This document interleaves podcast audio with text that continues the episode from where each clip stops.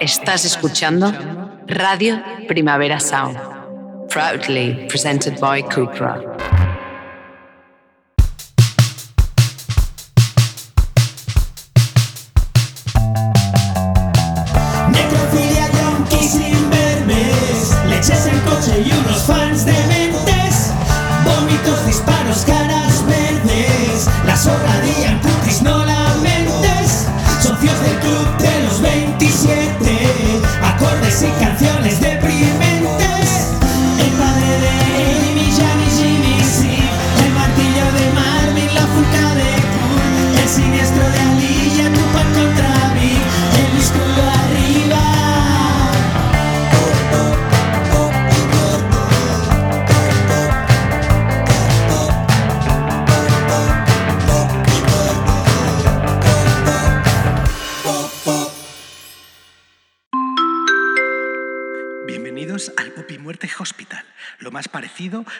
Sinai Medical Center de la podcastfera. Amelia Dwyer, acuda a pediatría, por favor. Repito, Amelia Dwyer, acuda a pediatría, por favor. Amelia Dwyer la llamamos el logro de Reading, se le llamó el logro de Reading, pero nosotros en Psycholand pasados, Benja Villegas y Kiko Amat, eh, la bautizamos como la matrona matarife, Matrona si te matarife. acuerdas, y la canguro acogotadora. Era un momento de furor, de furor acuñante que no podía, que no podía parar. Y como veía que te hacía gracia, pues ya entonces ya, eh, me lancé. Eh, ¿Quién era Amelia Dwyer? Amelia Dwyer era una, era una enfermera, pero en aquella época tenía una segunda clasificación que era algo que se llamaba baby farmer, que suena faltoso, pero que en realidad no lo era. O sea, era, era lo que... Granjera de niños. Granjera de niños, Qué o sea, era lo que suena el nombre. Era una cuidadora, adoptadora de niños de la Inglaterra victoriana, ¿vale? Ta- También es verdad que si es un jardín de infancia, Claro, en el El- fondo. el farm- el no fondo puedes cuidar el jardín. Viene, viene a ser lo mismo, sí, sí. Bueno, hasta que te explique lo que pasa. Claro, claro. Bueno, lo que solía pasar, porque Claro, era común en la época, ¿vale? Pues es, es una adoptadora de niños, una adoptadora de niños de la Inglaterra, de la Inglaterra, como, en ti- como te acabo de decir, victoriana. ¿vale? Y, mm, y tiene seis víctimas confirmadas de entre las 200, 400 posibles. Esto no, verás que no deja de suceder en este capítulo sobre, sobre la profesión médica, porque en realidad cuando los pillan es gente que ha estado mm, haciendo, realizando su práctica Claro, durante tío. muchísimo tiempo, de una tú no manera que, saber- que es imposible aseverar que han hecho, que, que han dejado de hacer. Eh, ¿Qué hizo Amelia Dwyer? Amelia Dwyer, bueno, era una, era una señora nacida en Bristol, Ujú. era hija de un zapatero y, y la, y la más pequeña de cinco hermanos. Clase media baja en realidad, porque leía poesía.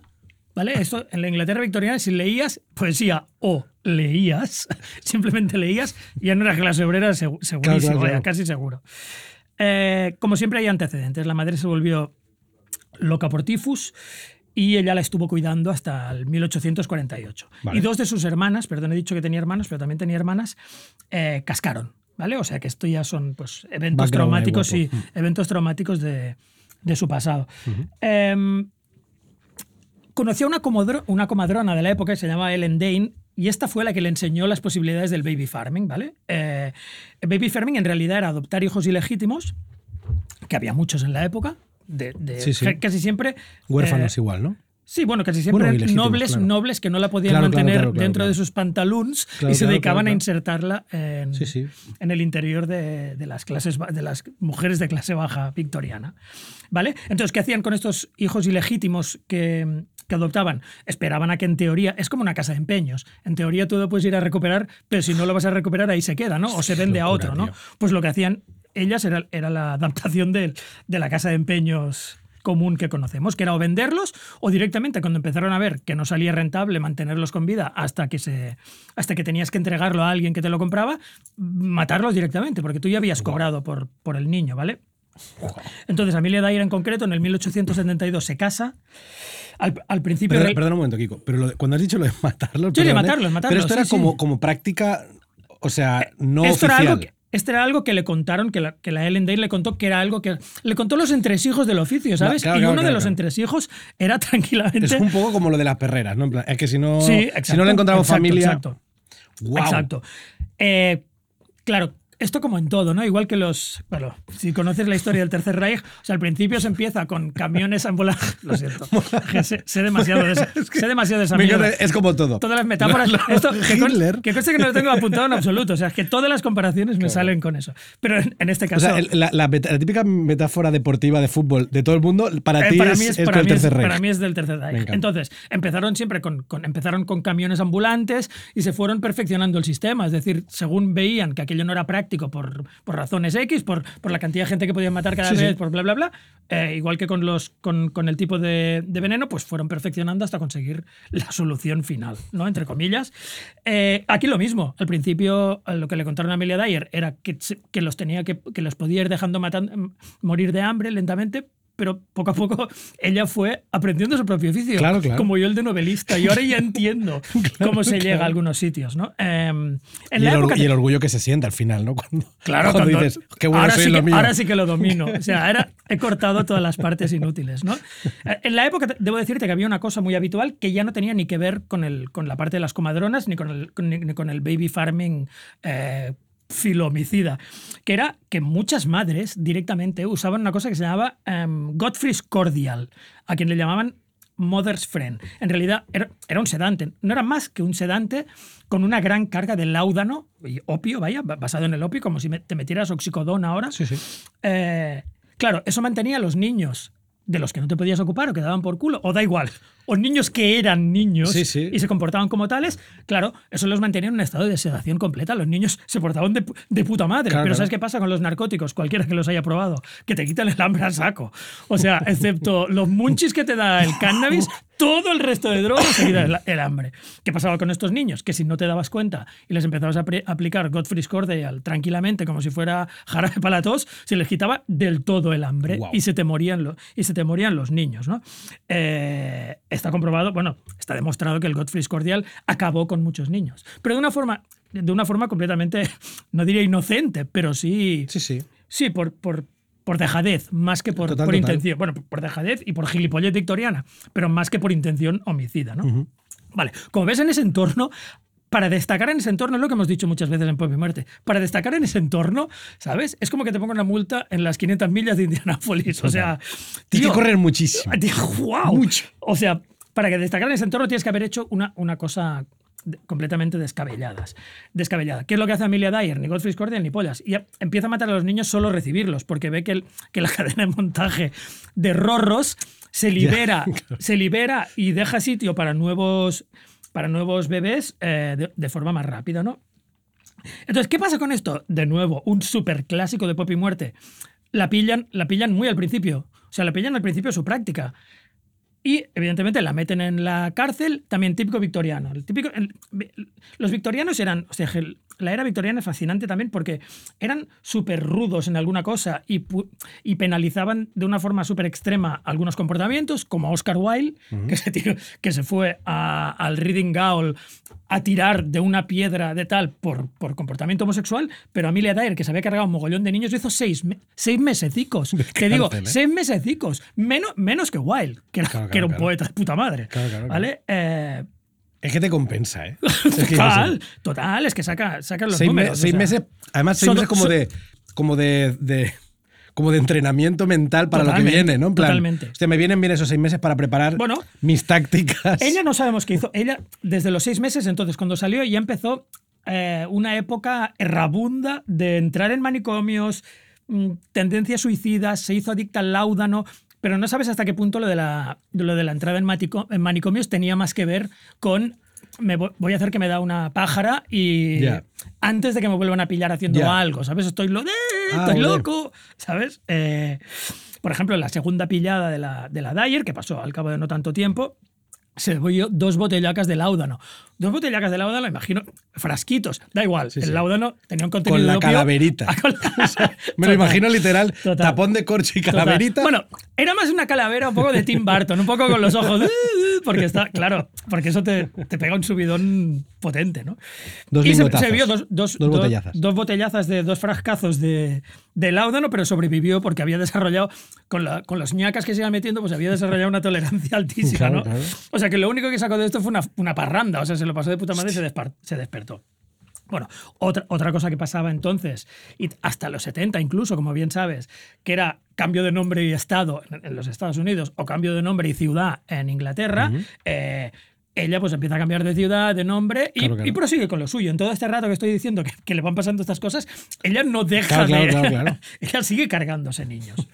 Eh, entonces, aquí nos acercamos ya a un, a un momento de que esto tiene, incluso en la Inglaterra victoriana, esta exageración de cadáveres tiene que parar, ¿no?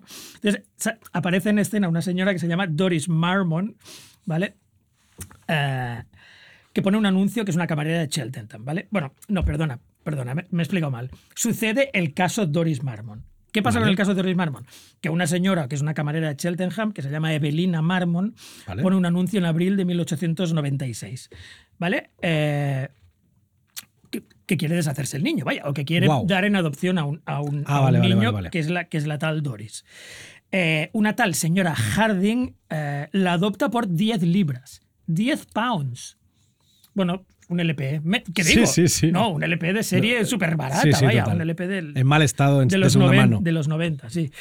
Eh, ella ya, ya cinta aislante. Yo utilizo cinta aislante. Yo creo que debía ser medio novedosa la cinta aislante. Para ella es como, ¿sabes? Como algo nuevo que apareció en el mercado, ¿no? Porque cuando lo leí, traduje lo de, lo de la cinta, que, que lo leí en inglés, y es cinta aislante. es cinta de, Sí, sí. de electricista, pero no me parece algo muy decimonónico. Ya. Porque es Sí, medio sí. plástica. Debía ser casi un, un invento, o sea, Total. algo que sea. O, o la- o el- o lo- o- o lo- o el- O el perfeccionamiento, el- claro, claro. Por, por otra parte, muchos de los inventos se crean con, con intenciones nefandas. Casi todo lo que se ha inventado tiene que ver con guerras. Seguramente la cinta aislante no era para electricistas, era para matar niños. Exacto. O sea, la patente era cinta mata Claro, claro. bebés. Y, y- y un electricista un día dijo, wow, Total, total. Con el niño muerto. Y digo, hostia, me voy a electrocutar. Y dijo, mierda, mira, voy a. Y él, él utilizaba ni- niños muertos como, como aislantes Total. y dijo, No, hostia, si la cinta va le- mucho le mejor. metía el dedo, el dedo muerto en el enchufe. Que, que, que, Esto está guay, me gusta esa Entonces- idea. ¿eh? Entonces entendió, hostia, Claro, si, hay si tengo cinta, aquí puedo, puedo meterlo en los cables. ¿no? Y la tía con cinta Eh, aislante ado- con cinta adopta aislante 10 libras. Se cargaba las niñas. No, no, no he conseguido encontrar cómo se las cargaba, pero en muchos sitios aparece que es en el cuello. O sea que entiendo, yo al principio había entendido Como- que era asfixia, pero en realidad era. O sea, me- bueno, asfixia también, pero estrangulamiento, ¿vale? Mm, Y, y se carga la, y se carga la niña. Una frase suya de cuando ya la pillaron es: Me gustaba observarles con la cinta en el cuello, pero terminaba muy rápido. ¡Auf! ¡Auf! Dolor. Vale. eh, ella, Hasta que nos inventara la brida. Exacto. No, en O sea, plan, yo la brida, ves, la brida volvemos a esto, no, no sé quién tiene la patente, pero también suena a cosa Total. Nefanda, tío. La brida O de poli o de tal, y luego alguien piensa, pues estos tubos, Total. a lo mejor también los. eh, con brida Claro, funciona. en el apartheid a lo mejor lo utilizaban solo para, ¿sabes? Para encerrar Sí, a, sí, a disidentes, pero y alguien dijo, "Oye, pues Para inmoviliz- aquí para inmovilizar para, peña". para ayudar a Mandela, y luego dijo, "Pues estos tubos a lo mejor, ¿sabes? Entonces, eh, esto también hace algo que me ha venido, que me ha traído a la cabeza a Nielsen, porque es, tiene un cuerpo, pero. Y, y lo quiere, y quiere deshacerse de él tirándolo al río. Pero piensa, hostia, el viaje hay que aprovecharlo. Típico como ir al súper. Igual, igual que ir al súper. No vas a ir solo para tal. Espérate un momento, hazte lista, pues espera a tener otro. ¿Sabes? Y, y se espera, no, no sé cuánto tarda, pero bueno, ya son unos días de niño muerto, de niña muerta ahí en medio, ¿no? Entonces lo cogen una alfombra, lo tiran al, al río con unos ladrillos y en marzo de 1896 ya habían pillado, ya habían pillado, no, perdona, en marzo de 1896, he hecho un flashback, ya se había descubierto un cuerpo en el Thames, que era, que era todo apuntaba que era suyo, ¿no? Entonces, el 3 de abril, po- muy poco después de, de adoptar al niño, mira, según, es que ahora veo los números y en realidad son, son un par o tres de días Sí, sí. eh, la pillan. Tiene la casa llena de cinta aislante, ¿sabes? O sea, y no es una chispa, no Sí, es sí, chispa porque no total, le dicen arréglame un poco de tal, no, Dice, no es tiene lo ni- mío, no es lo mío. Ni puta idea. Y cartas de madres, que también, muchas cartas de madres, eh, o preguntando por el estado de niños o, o ofreciendo, ofreciendo Es terrible. trabajos. Sí, sí, es terrible. Es terrible. Entonces, el cálculo. eh, en abril calculan que llevaba, por confesión, llevaba 20 niños desde principios del año y llevaba más de 20 años haciendo esto. ¿Vale? Pues unos 400. es que los números no mienten, o sea, unos Claro. cuatro- 400. Claro, lo que pasa es que no, no está demostrado, pero pu- pueden ser tranquilamente unos 400. dragan el Thames, dragar es una cosa que es solo criminal. Yo no sé si la palabra, la palabra dragar se ha utilizado alguna vez para algo que no sea Que- criminal. exacto, total. En plan, vamos a dragar esto que hay que hacer unas obras. Bueno, igual, para, igual creo que había leí un artículo una vez que creo que en, el, en, en Sevilla tuvieron que hacerlo para, para sacar bithings. Porque la, Vale. peña, la peña. Vale, pero también es criminal. Sí, es verdad, es criminal, es criminal, es También- criminal. Tienes razón, tienes razón. Pero seguro que no también. es homicida, pero es muy criminal. Pero también se puede utilizar seguro para cualquier otra cosa, ¿no? Pues para obras públicas. Pero vaya, yo siempre lo he oído en un contexto criminal. Por tanto, es igual que, y te voy a poner otro ejemplo que no es nazi, es igual, es que esto no sé dónde lo oí. Alguien que a la visión de una toallita alcohólica en el avión pensaba en masturbarse. Para él, o sea, se había masturbado tantas veces con toallitas alcohólicas. Es como el... Como el gato de, de Rodinger, ¿no? En plan, toallita. No, es, no, es el perro, el El perro, de Pavlov. Mira, el perro de Pavlov, perdón, perdón. He dicho gato. Dos dicho- paradojas, sí, dos sí, paradojas. Es. Es el perro de Pavlov. sí, sí, es, es un. Es un es una asociación pavloviana pues con, con toallitas y pajas, ¿vale? Pues aquí, pues aquí, Perdón, lo, pues aquí perdón lo- que te interrumpa, Kiko. En, en- en TV3, tío, en los, hay- en los lavabos de, de mi redacción, ¿vale? Se oía perfectamente la voz de un compañero de curro como si estuviera al lado. O sea, cuando te ibas a cagar, escuchabas al Frankie hablar, ¿vale? Entonces era algo súper sistemático. Y cual perro de Pavlov, yo llegaba por la mañana y Frankie me hacía ¡Buen día! Y yo hacía... Cuando dices hablar dices cagar. O sea, yo iba a cagar y escuchaba al Frankie súper cerca. Que no hay cosa más tensa para cagar que pensar si en Ahora- esa, di- o sea, si en esa dirección entiendo. se oye también, en la de vuelta. Ah, claro, claro. Es de ida y vuelta, es de ida y vuelta, sí. claramente. sí, Pero sí. claro, es- no existe la insonorización. Exacto. al Estuve, revés. estuve tanto tiempo cagando escuchando al Claro. Frankie que ya me ¿Qué te cagaba de desarrollaba? Vale, pues yo, yo ahora, ahora acabo de perder el hilo tranquilamente, pero Perdón, vamos a recuperar. perdón, No, no, no, no. En el sentido de por qué he hecho la comparación de toallitas alcohólicas y pajas. ¿Dónde estaba yendo yo con esta, por otro lado, brillante comparación? Me ha encantado. No, porque estamos hablando de, de, de dragar Sí. y de, de porque había porque tenían claro, para encontrar para empezar a encontrar niños. La verdad es que Exacto. no lo sé. sé yo tampoco, Hostia. tío. Lo tenía, lo tenía como, como enlazado para, para llegar a un sitio. Vale, da igual. En cualquier caso, eh, dragan el Thames y eh, encuentran a seis, seis cuerpos de bebés. Vale. Eh, ella, cuando los ve, dice. "Apo- ayu- Ayudando. Es, es guay que alguien te ayude. Es guay cuando el criminal ayuda. Esos cinco sí, pero el otro no. No, dijo, no, no, pues mira, la, la has clavado. Dice, "Eh, los de la cinta blanca son míos. Hostia puta.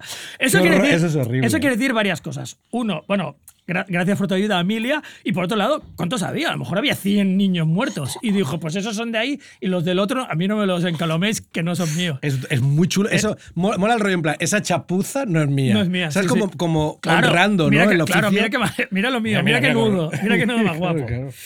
Eh, bueno, Guau. entonces, la, entonces la meten en Reading Gaol. Antes, antes he hecho la comparación con Oscar Wilde, pero la meten en, en el mismo sitio donde fue a parar, eh, donde iría a parar en Oscar breve Wilde. Oscar Wilde. A lo mejor se conocieron y él le pensó, ¿ves? Suerte que no soy sodomita. Suerte he tenido por ser solo parricida. Y, mm, y ahí llena cinco cuadernos de confesiones, ¿vale? Eh, pero, pero por la no confirmación de estas 400 posibles, lo que, lo que intuimos, no, no- no lo sé, pero lo que intuimos es que en las confesiones salía de todo menos lo importante, ¿sabes? Pedir ayuda a Dios, lo que sea, pero no salían los números. Claro. No, no estaba a punto, no era una agenda, vaya. Total, total. Eh, ahí, era- ahí era lo que, lo que has dicho, tú cruzar, cruzar la media, en plan, Sí, sí. si hace 20 en un año, lleva 20 años, y cruzarlo con las cartas. Mm. Tengo 300 cartas de 300 madres, Exacto.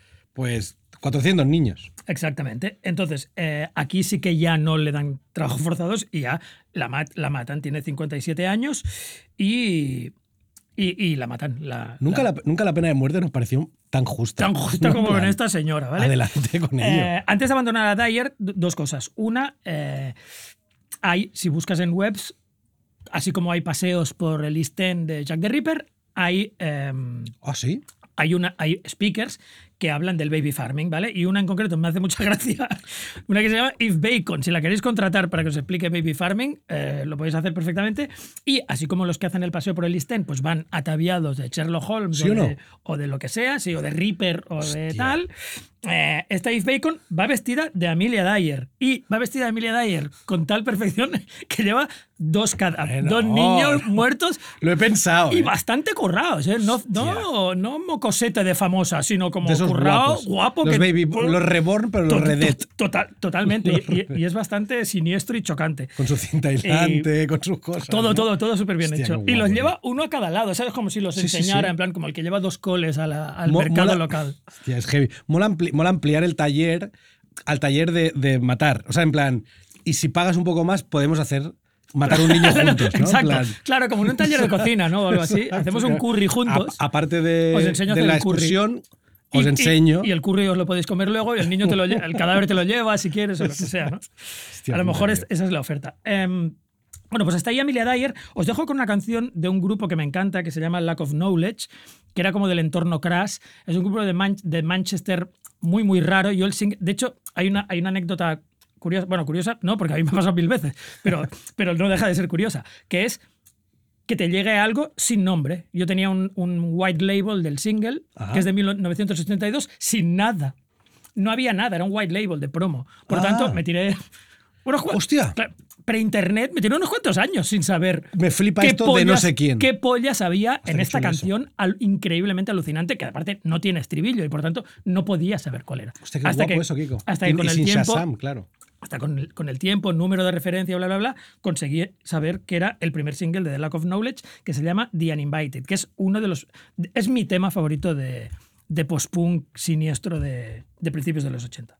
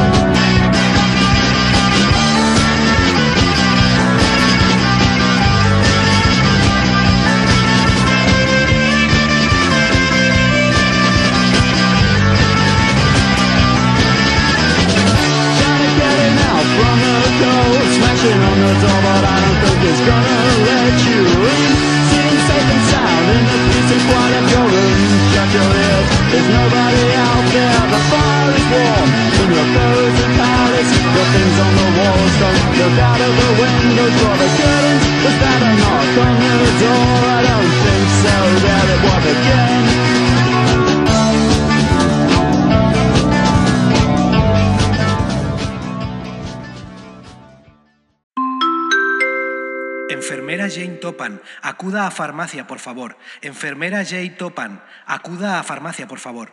Jane Topan, ah, también llamada Jolly Jane. Jolly, la palabra Jolly es como con la Jolly Roger es la bandera pirata. O sea, siempre que está Jolly, en realidad que es alegre, ya apunta que no va a ser nada alegre, nada de lo que Total. pase, ¿vale? En Psycholand la llamamos enfermera envenenante.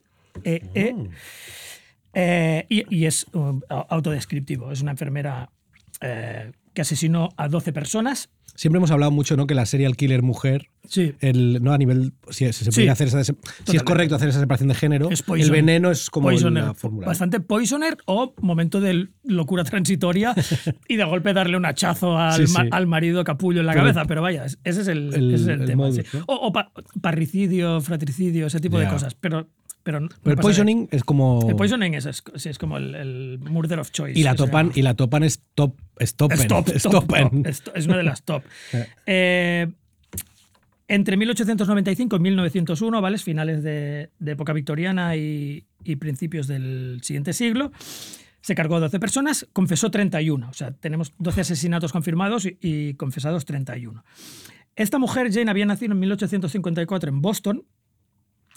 Eh, si te acuerdas, hablamos, cuando hablamos de ella en un capítulo de Psycholand en que comentábamos la, en que hablábamos solo de mujeres asesinas, mm, te hizo bastante gracia porque el, el padre era un zumbao, alki, asesino, mm, abusivo, bueno, asesino, no, perdón, abusivo, y en un momento de, de enajenación se grapó los párpados. Sí, esto me acuerdo perfectamente. ¿Sabes? O sea, Fred, eh, cosa que no, nunca, nunca. Sí, a ningún niño le ayuda. Colabora, colabora a que crezcas de una forma centrada, ¿vale? Ya, ya te, tengo que decirte que ya en mi clase había una niña que se ponía. Que se hacía- lo de sí, lo- es- creo que esto te lo diría en Psycholand también.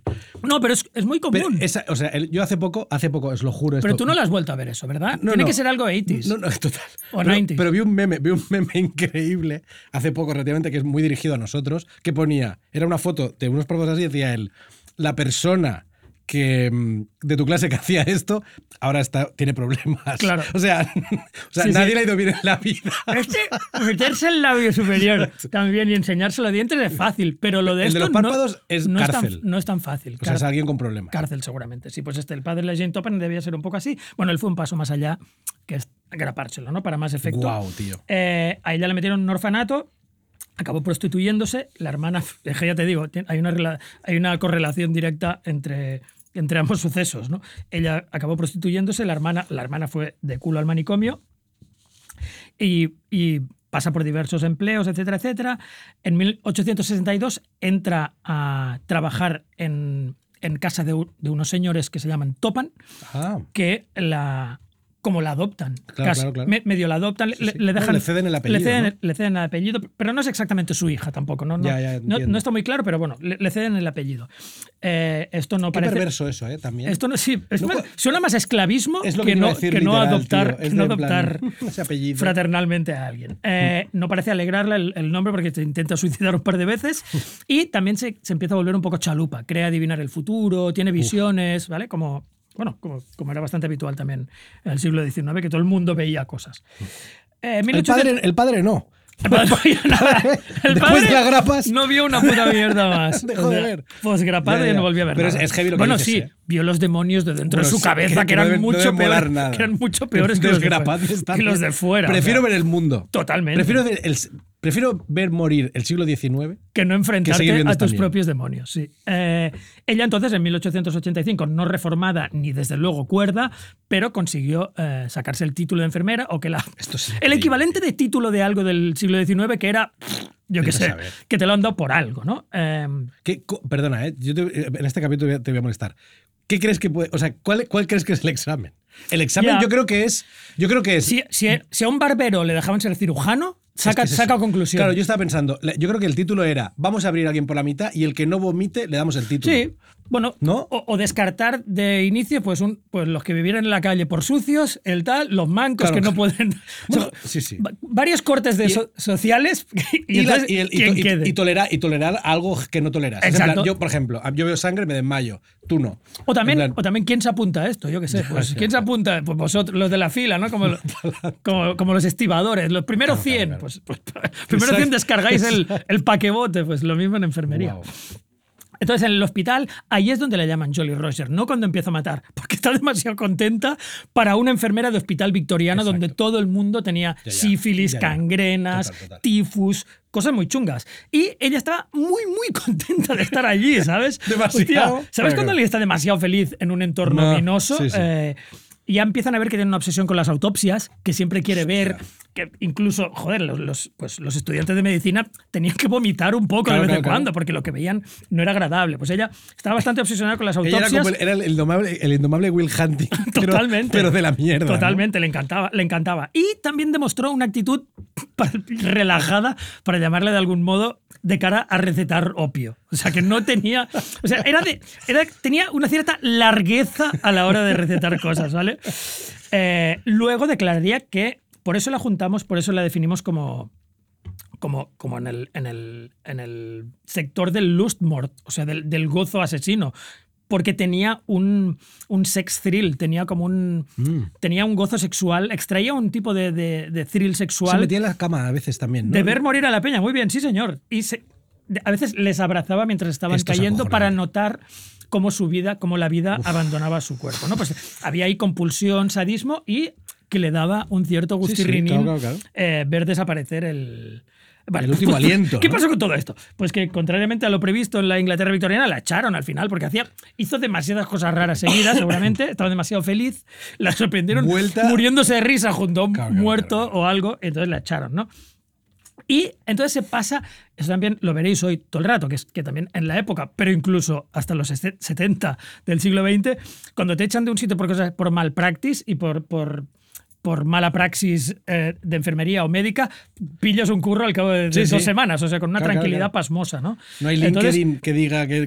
bueno, ella se mal. pasa de lo social a lo privado, digámoslo así. de Claro, ¿no? Pues la echan del, del hospicio aquel o del hospital social aquel, el- en el que estaba y pasa a ser enfermera privada para, para determinadas familias. Y ahí es cuando cruza el equinoccio de su demencia homicida y empieza su spree. A mí los sprees de esparramos me hacen gracia por definición, porque no es una cosa como pensada. Es como que alguien, como el de Richard Speck o mucha otra gente, ¿no? Eh, que de golpe se te cruzan los cables y, y, y empiezas a matar a Claro, gente. claro. Pero entonces sin control y súper rápido y como mal, pero muy, muy a lo loco, ¿no? Muy, muy a bulto, ¿no? Entonces, te voy a decir a quién se carga. En 1895 empieza a cargarse, pero seguidos, a sus dos caseros de, los, de, los dos, de las dos pensiones donde ha estado, su, hermanastra, por algo, porque le debía, yo qué sé, porque se le había quitado un juguete o algo, cuatro personas de la familia Davis, donde había ido a, a hacer de enfermera, al cuñado y la hermana, y esto lo puedo entender, matar cuñados Sí, y sí, tal, sí. es un clásico de todos los tíos. Total. Intento de homicidio de cuñados es algo que, vamos, tendría que estar especialmente penado, por si no, debe estar especialmente penado, si no lo haríamos todos, Ya, matar, total, matar, a, entiendo que matar a los cuñados. Pero a la vez es como el, el que más. Dentro de la, de la familia, el que más comprendes, ¿no? Ya, sí, porque plan- estás sufriendo tu dolor. De hecho, no tiene ni, no tiene ni concepto, ¿no? Es en plan. Mm. y puede irse, perdona, puede- pero, por eso quieres matarle, porque él no está atado por Claro, sangre, oh, tío. hijo de puta. Él no está claro. atado ahora, por ahora sangre. entiendo por dónde vas. Claro, y dices, hijo de puta, hijo de puta, te vienes O sea, estás aquí viniendo aquí a la comida a, reírte, encenderla. a de puta. y luego te divorcias. Claro, claro. Vale, pues se cargó al cuño de la hermana por algo así. Bien. Y, eh, y, y luego se intenta suicidar, se intenta suicidar ella misma. Eh, que- Claro, pero, pero, claro, claro. pero- pero falla. Mola, mola ese, ese nivel de spree que dices tú, en el que empiezas a matar al que te pagaba. Que el. Sí, sí. Bueno, bueno, ojalá, ojalá hubiera aquí la más mínima eh, rama donde agarrarnos para poder hablar un poco de algún tipo de, Ya, ya, ya. de ira de clase, pero no la. Claro, no la- eh, solo porque estaban cerca, ¿vale? se podía haber cargado a cualquiera. Eh, entonces, los supervivientes de la familia Davis exigen, exigen autopsia.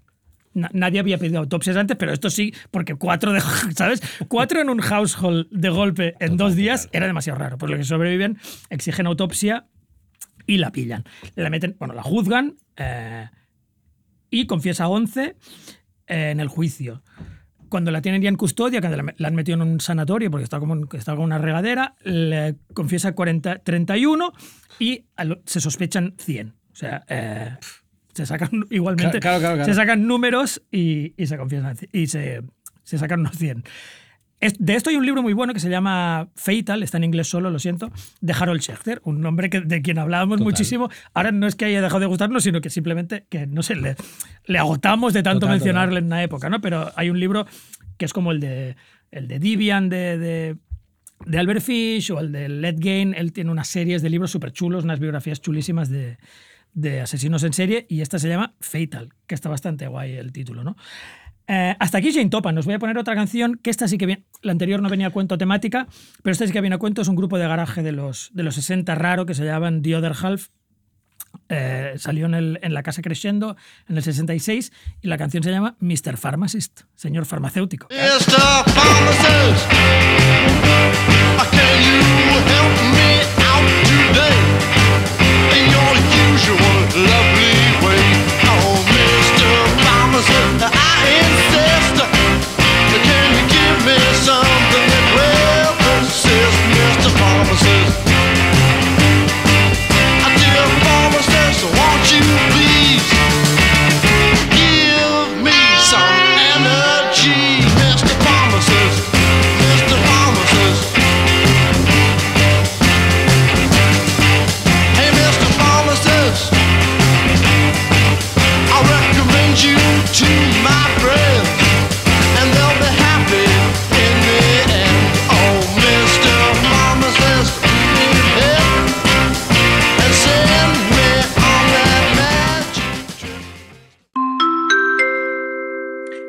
al doctor Jesús Jiménez. Acuda a neurología, por favor. Acuda a neurología. Gracias.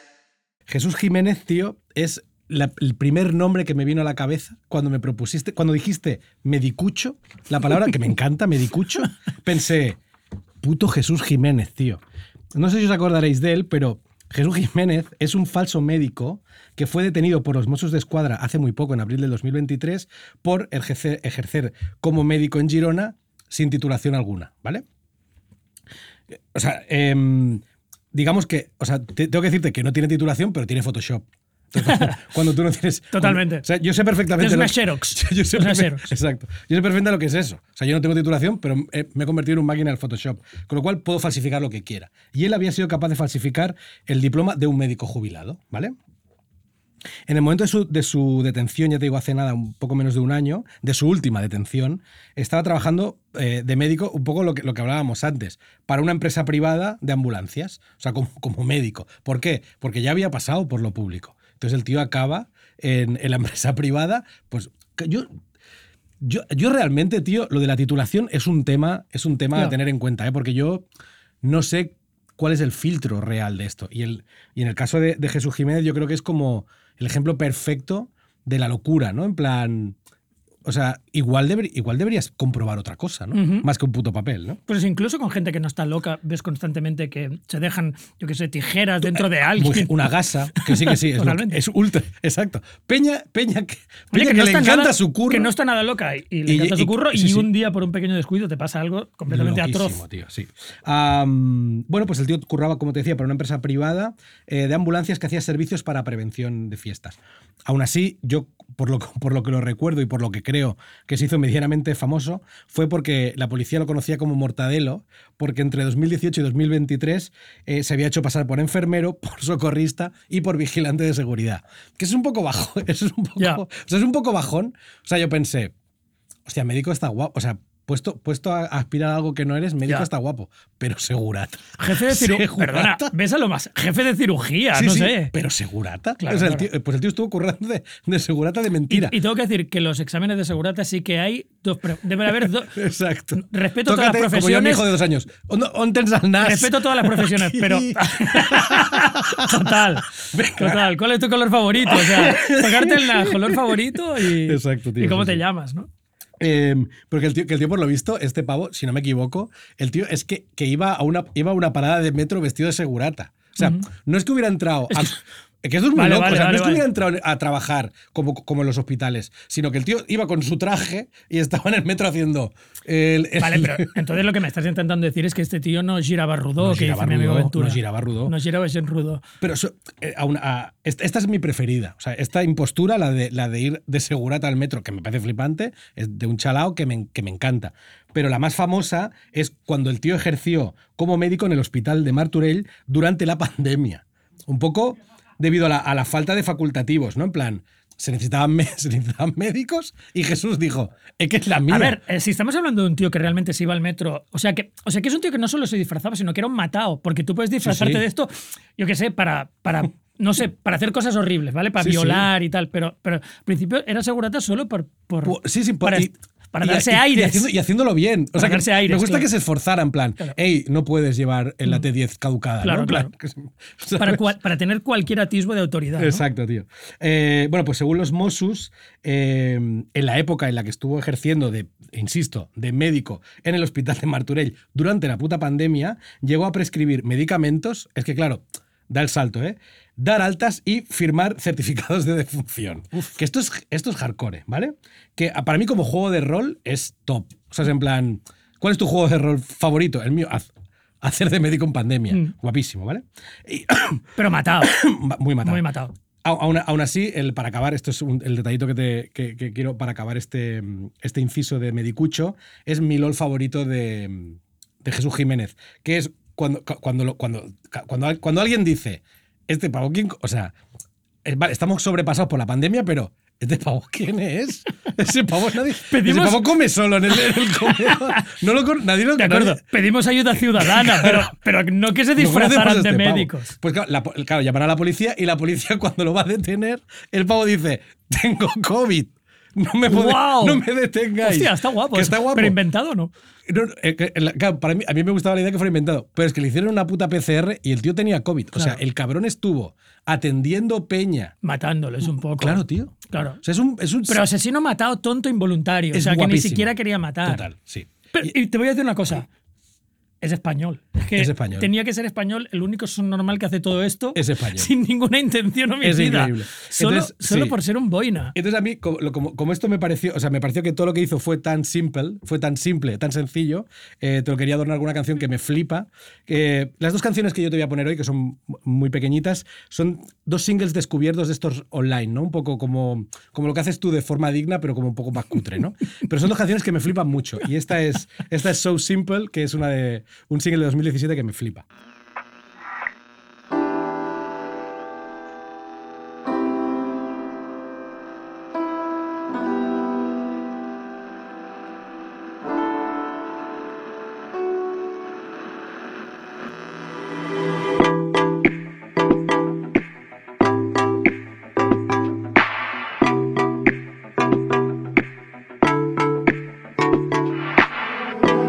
When I was broke, girl, we wasn't rocking. But to tell the truth, girl, that didn't stop me. Ay, said you wanna get the rate, I'ma cop that.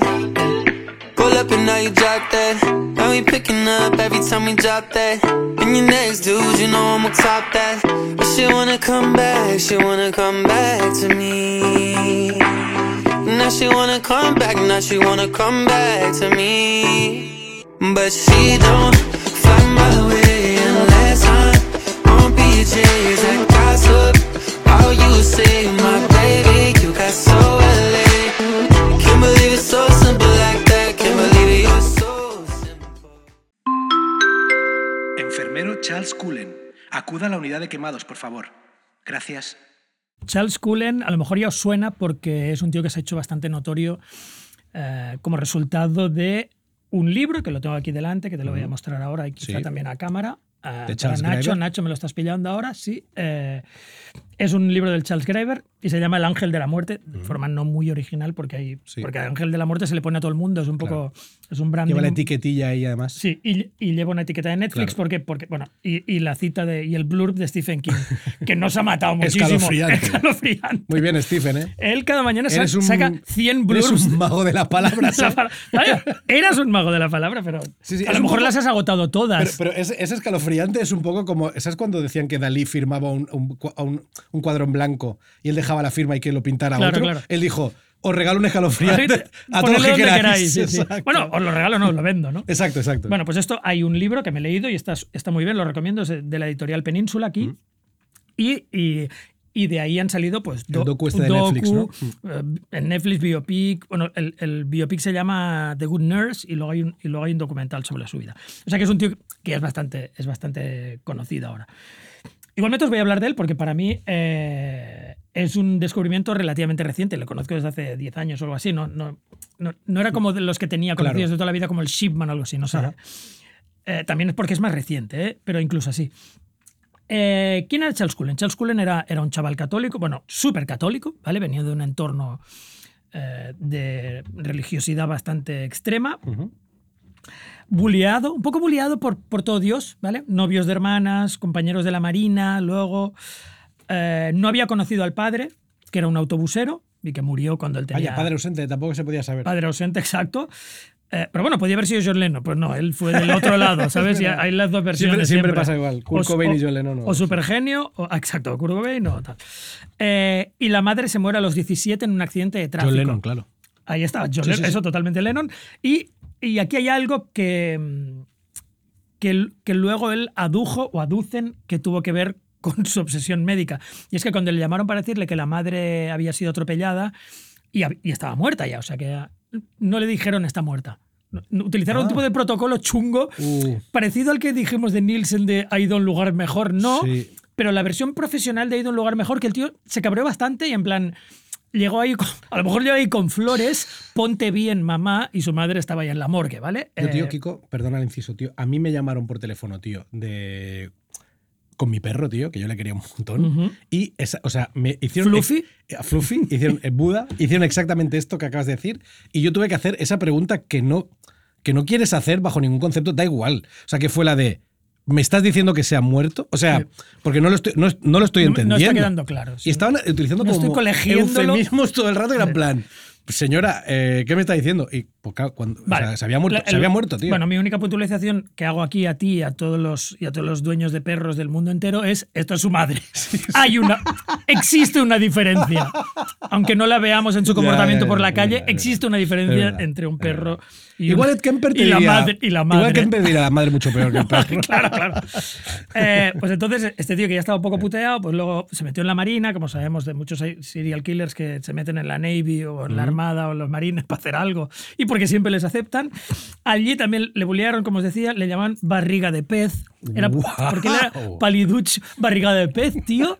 Que, que no lo he visto Fish en inglés, belly. pero fish belly o Fish algo belly así. Fish Guau. belly. Hostia, qué, qué- qué qué Es desastre. chungo. es chu- suena, lead- suena blusero Lead Belly, pero, Pero no. muy chungo. No, no, no, sí, sí. Es el hermano un poco subnormalito de Lead Belly, ¿no? Es Fish Belly. Y- Además, viene, viene, viene acompañado de que te tocan. pescadito, pescadito. Total. Que, que- que- es que, que duro. Claro, ¿eh? y además me imagino el tipo de cuerpo que debía tener. Totalmente, Como paliducho y un poquito triponcete. Flaco, pero con esa tripa Flaco, pero, total. tri- pero triponcete, ¿vale? Vaya, un poco la figura que tenía yo cuando era niño. Y ahora que lo, ahora que lo pienso. Porque me estaba dando como unas cazas y he pensado, ¿dónde he visto. ¿dónde he visto ese cuerpo? lo he visto hace 10 minutos. En fin. Una cosa que te va a inquietar es que cuando estuvo en, submari- estuvo en submarinos, yo también hice Wow, la mil en correcto. submarinos. Mm. Hay más símiles. Y, y era, al, contrario que los submarinos españoles, él, eh, llegó oficial y era oficial de un submarino que tenía a cargo los misiles Poseidón. O sea, un tío que luego hizo lo que hizo durante un tiempo tenía, está- tenía sí, a un rojo. dedo, un, ah, vale, pues dos llaves que tenía que hacer con otro loco, pero, pero da igual, que tenía unos misiles eh, de, de exterminación masiva a su cargo, ¿vale? ¿Cuál es el body count de Cullen? Me preguntarás. Pues aquí también se va, se va como, como la Dyer, o como luego os contaré con Shipman, 29 confirmados, pero eh, estuvo desde 1988 hasta el 2003. Y un tío proficiente y, y prolífico, con lo cual eh, se sospechan hasta 400 de nuevo. Aquí ya, ya te dije, que con, con los médicos se va muy rápido a, a dos ceros y, a, claro, claro. y a 300 y 400, tranquilamente. Claro, con él, con él se, se, se le vende un poco como el- la persona con más, Sí, ¿no? sí, sí, se le vende. Así como era Shipman, yo creo que este ha superado a, a Shipman, que tenía el récord, ¿no? Pero claro, es una sospecha, pero vaya. Pero tiene, tiene, tiene bastante sentido. Aquí, aquí, en este, es imposible hablar de Cullen y no realizar una crítica no velada, sino, sino patente sobre el, sobre el sistema médico americano, vaya. O Sí, sea, sí, que demasiado eh, que- pasa en la Inglaterra victoriana, vale, Exacto. pero que es en el 2000. Y, y la privatización de los hospitales provoca cosas como esta, que ahora os contaré todas las particularidades de Cullen, pero que fue de un hospital a otro sin ningún tipo de, sin ningún tipo de examen, ¿no? Pero, pero vamos por el principio. Particularidad número uno de Cullen es que en lugar de utilizar el, el- el- el viejo cianuro o estricnina o los clásicos venenos, como tú has dicho, con el, la calavera con los dos eh, huesos, ¿vale? Utilizaba una cosa que se llama digoxina. Bueno, utilizaba muchas cosas, pero su favorito era la digoxina, alias DIC en términos así, coleguilla médico. Y es un, es un medicamento que ralentiza el mecanismo de activación de los músculos del corazón. O sea, en realidad es algo que sirve, pues Para sé, parártelo, pa- ¿no? pa- sí, pero, pero no para parártelo del todo. O sea, si tiene una- yo qué sé, imagino, no soy médico. Ya, no una arritmia. Podría ser médico en Estados Unidos, pero no, aquí no, no soy médico de ningún tipo. Pero imagino que si tienes arritmias o taquicardia o algo así, pues es una forma de bajarte el ritmo, Claro. ¿vale? Por tanto, es- a- asumo que es muchísimo más difícil de detectar porque es algo que se, que, Que se puede recetar. Que, que se puede recetar y que, y que se puede aplicar de una forma mucho más rápida que, que otros venenazos que, Claro, no, claro. que no puedes utilizar. También utilizaba insulina, ultra normal en diabéticos y que es una hormona. Y una cosa que se llama becuronio, que eso sí que es un paralizante súper poderoso, pero que bueno, no, no sabemos la- las cantidades que utilizaba y a lo mejor mm, entendió que con una cierta cantidad ya se podía cargar a gente de forma, de forma fácil, ¿vale? Esto, esto es el uso que hacía de medicamentos. Segundo, lo que ya os he contado, no paraban de echarle. O sea, no paraban de echarle por negligencia y en muchos casos sospechas de homicidio. y le echaban, él pff, sacaba alguna excusa, la investigación no iba a ningún lado por cosas que ahora os contaré, y conseguí otro, otro empleo. Esto es increíble tanto por la parte de, de eso, de la medicina privada, privada estadounidense, y que también desde aquí le hacemos una llamada. a- esto es lo que podría pasar aquí si se privatiza Totalmente. la medicina. O sea, esto claramente es una de las cosas que podía pasar. Y luego lo que siempre hemos dicho de serial killers, de Hitler, etcétera, incredible luck. O sea, una suerte flipante, incluso así. Incluso en Estados Unidos es flipante que estuviera en siete hospitales, no dos, siete hospitales haciendo todo el rato esto que hacía, vaya, que era, cargar, que era cargarse Sí. muchísima peña.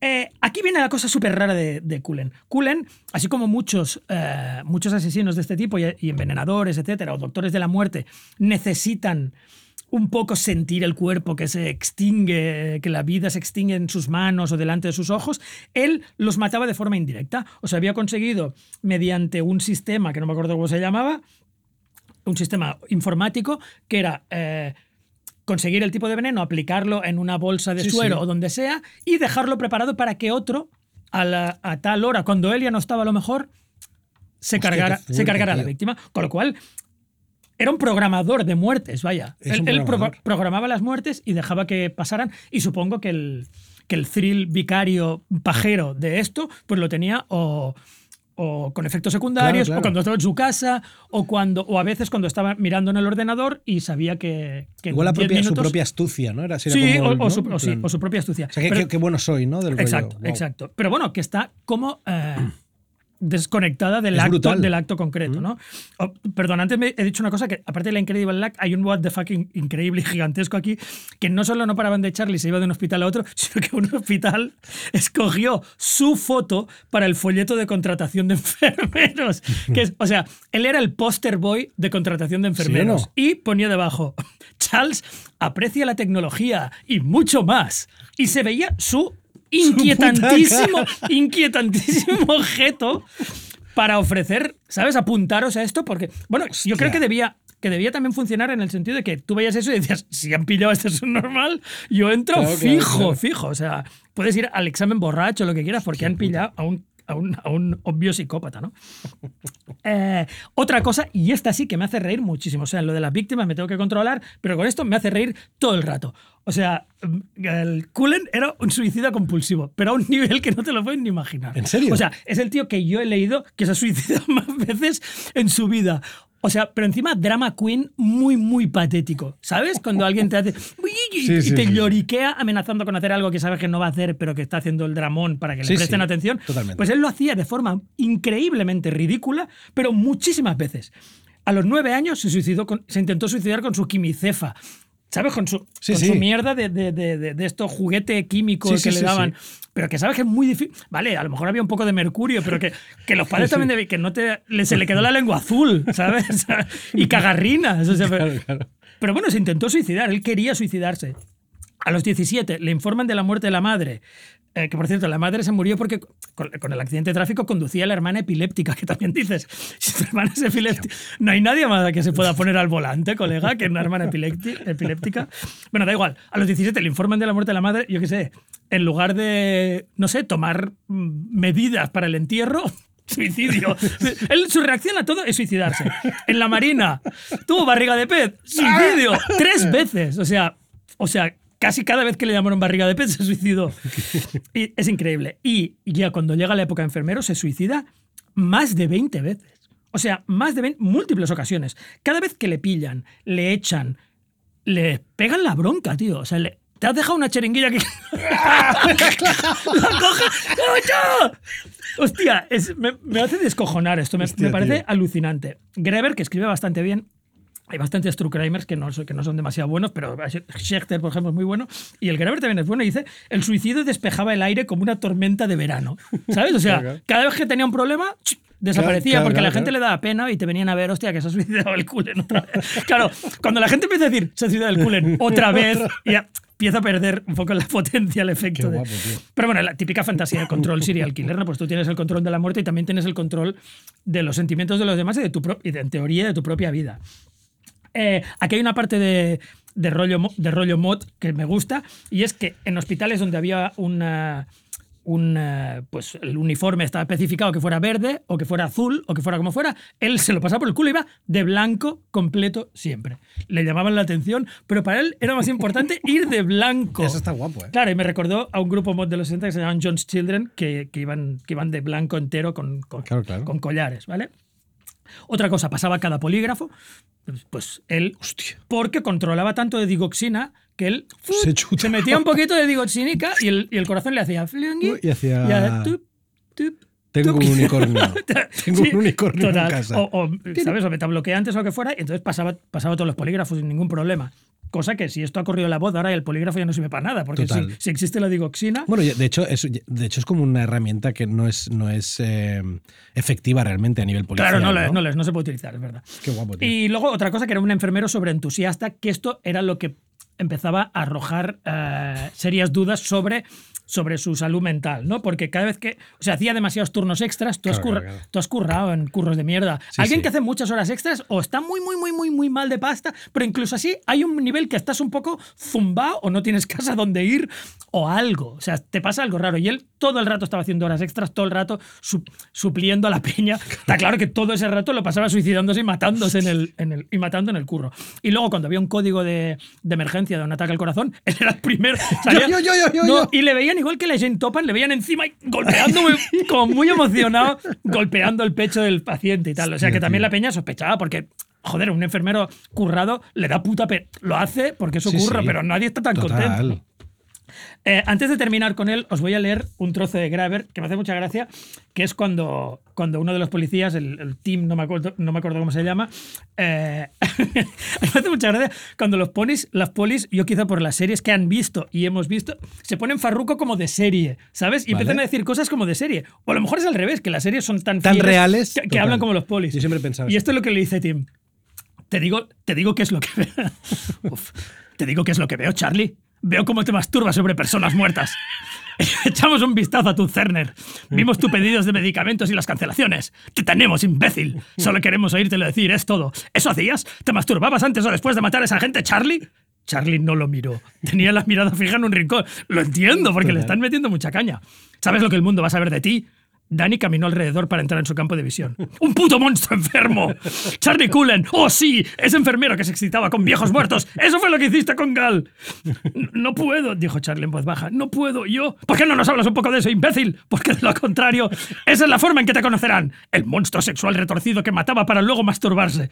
Bonita imagen para tus hijas. Hostia, Tim. Es un poco el, el- Tim, te está pasando. Es un ¿no? poco el Walter en, en el Gran Lebowski. Cuando dice. cuando- Exceso, exceso absoluto. Exceso. exceso de celo absoluto. ¿Vale? Me imagino a ese poli destrozando algo que luego no es de. Total. En una peli cómica seguro que rompe un- una taza que es de. Y el otro dice, esa taza era mía. O, Eh, o le, o le- le tapa la boca a alguien, pero este muerto, no estaba muerto. Es. ¿Te gusta quitar tubos a muertos? Vale, eh, nos despedimos de Cullen con una canción precisamente de los John Children, del Children, esta banda mod de los 60, donde estuvo una encarnación muy joven de Mark Bolan, con una canción del 67 que se llama Jagged Timelapse. Tens fins a 35 anys? Vine al Dijous Fort. Podcast en directe, cervesa i teatre per 12 euros. El dijous al TNC anem forts. Més informació a tnc.cat.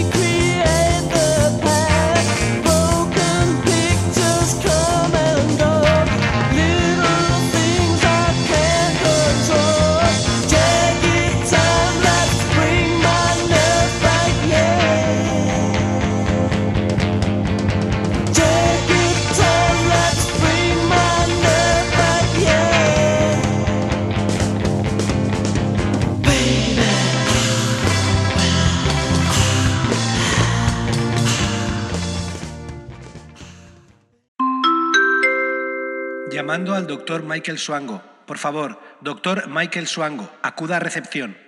Michael Swango, Benja, era un, un médico, un guaperas, Exmari- exmarine también, sé que eso te sorprende. Vigoréxico, cosa que me hace bastante. Como yo ahora. Bastante risa, exacto.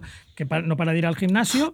Y luego cosas raras. Tocaba bien el clarinete, por ejemplo. No sé, no- Oh. ahora no, lo tengo, no tengo delante mis. Qué asco mis- todo lo que estás diciendo, Mis ¿eh? tablas, pero un tío vigoréxico que toca el Clari- clarinete es es, como irritante. Bueno, Te- realmente sospechoso de que, hace- sospechoso, que sí. algo pasa. Y tenía un, un IQ, un coeficiente intelectual de 160, que es, que es, Coño. que es- que es alto.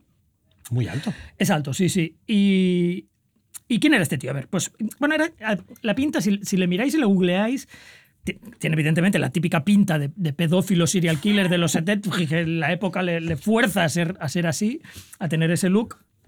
Pero al- cuando era más joven era como rubio con, con un peinado así Boston, creo cat, muy de universitario, guapetón. La- las gafas ya con- cuando los 70 ya le hacen como más, más siniestro. Y según, según no sé quién, según no sé qué autor, tiene una loud honking voice. O sea que esto destroza un poco, porque ya una voz así como de bocina, ¿sabes? Una voz estridente y un poco bocinesca. Que, que claro, por eso le hizo. Yo pensaba, un tío así tan guapetón y tal, pero claro. Es que me estoy imaginando a Ned Flanders. Tenía una voz ¿sabes? irritante, irritante. Como, como, pero que de repente se quita la la y está cachísima. Y está cachísima, tío, sí, sí. Tiene una voz súper irritante. ¿Y cuántas víctimas se cobró este señor? Pues entre 4 y 60. Se sospecha que siempre nos desplazamos hacia la cifra más alta, pero vaya, no, no es un récord mundial. Son Lo los que- mejores arcos, ¿eh? Sí. los arcos de número. de, son de los números de médicos son los más De 4 a 60. Los más bestias. sí. Normalmente son 2 o 7, 2 o Exacto. 15. Sí, sí. Y esto sucedió entre el 81 y el 97. Eh, él lo que utilizaba era arsénico y potasio, que eran venenos old school de toda la vida, ¿vale? Podían ser victorianos. Vale. Era un residente de Ohio. Y de nuevo, como, como con Cullen, no paraban de echarle de los sitios, ¿vale? Era el típico tío que fue de un curro a otro. Ahora os contaré un poco la, la, la progresión de empleos que, que tuvo, que también es parecida a la de Cullen, pero, pero con una curva de declive mucho más, mucho más clara, ¿no? Mucho más patente y ridícula. Voy a, hay, varias cosas que me hacen reír a mí y que, y que ahora te contaré. Eh, al principio ya se le empiezan a morir pacientes de una forma un poco sospechosa, como a todos estos médicos, ¿vale? En 1983 ya, eh, ya pasan cosas raras cuando, cuando él tiene un turno y hay sospechas de malpractice y de, y de pra- praxis chunga en lo que hace, ¿vale? Pero él aquí, yo con Cullen no entiendo, no lo entiendo, porque no entiendo con el IQ que tenía, yo creo que tiene que está en el espectro de algo de, de algún tipo de, de, bor- de borderline como rollo Ted Bundy. Con, con esa sobradez loca que tienen los serial Sí, sí. killers de frialdad mezclada con una especie de algo parecido a autismo, Asperger muy extremo, porque él está dejando morir a determinados pacientes, pero en 1984 Benja, escúchame bien, hace como Dexter cuando entra en la comisaría de Miami, traigo café y donuts envenenados para la peña. O sea, envenena a todos sus colegas de turno y todo el mundo, todo el mundo cagando y vomitando con el donut. Es en plan, tío, eres imbécil. O sea, te van, o sea, que esto no, no puede haber ni la mejor. no- todo el mundo está vomitando y Total. enfermo porque tú les has traído lo- Envenenado a lo- todos. no sé qué. Como siempre con muchos serial killers es qué es lo mejor que esperabas que pasara. O sea, ¿qué esperabas que pasara si llevas un donut glaseado con potasio? Sí, sí, sí. A ver, eh, evidentemente le pillan. Se va a la trena cinco años. Wow. ¿Vale? Te, te- lleva cinco años a la trena. Este también es un caso inusual con, el, con lo de Cullen, porque muy rápido le pillan, se va a la trena cinco años. Por, bueno, por estas cosas que pasan también, que haces una, una barra basada de este nivel, pero cinco años me parece como bastante tolerable por intentar cargarte a 30, pe- a posiblemente 30 personas. Sí. A lo mejor es que el potasio se nota tanto que todo el mundo tiró el donut. Ya, ¿vale? ya, ya, Pero ya. imagínate que llega a ser Homer, ahora que mencionaron sí, los sí, sí, Simpsons. Él se lo come y muere.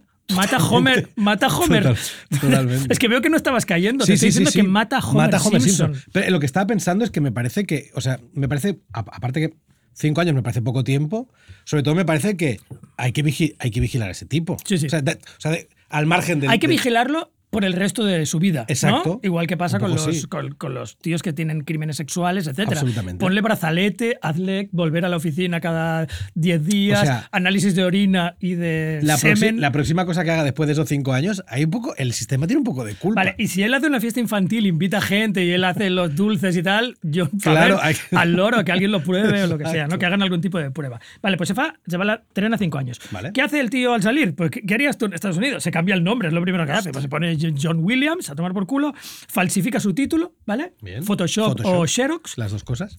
elimina el criminal record también en su, en su currículum. En Estados Unidos es tan fácil como no ponerlo. Claro. No, si no está, no estás obligado en teoría, pues no, no, no pones el criminal record. Y ahí empieza un periplo, est- esta parte sí, un poco parecida a la de Cullen, que es eh, esta- por, por los estados, por ciertos estados de las, del Midwest, Sí, sí. etcétera, West Virginia, eh, tal, eh, o- Ohio, no sé cuánto, no sé qué. Eh, South Dakota también va le pillan eh, con una falsificación de algo, sale por la tele.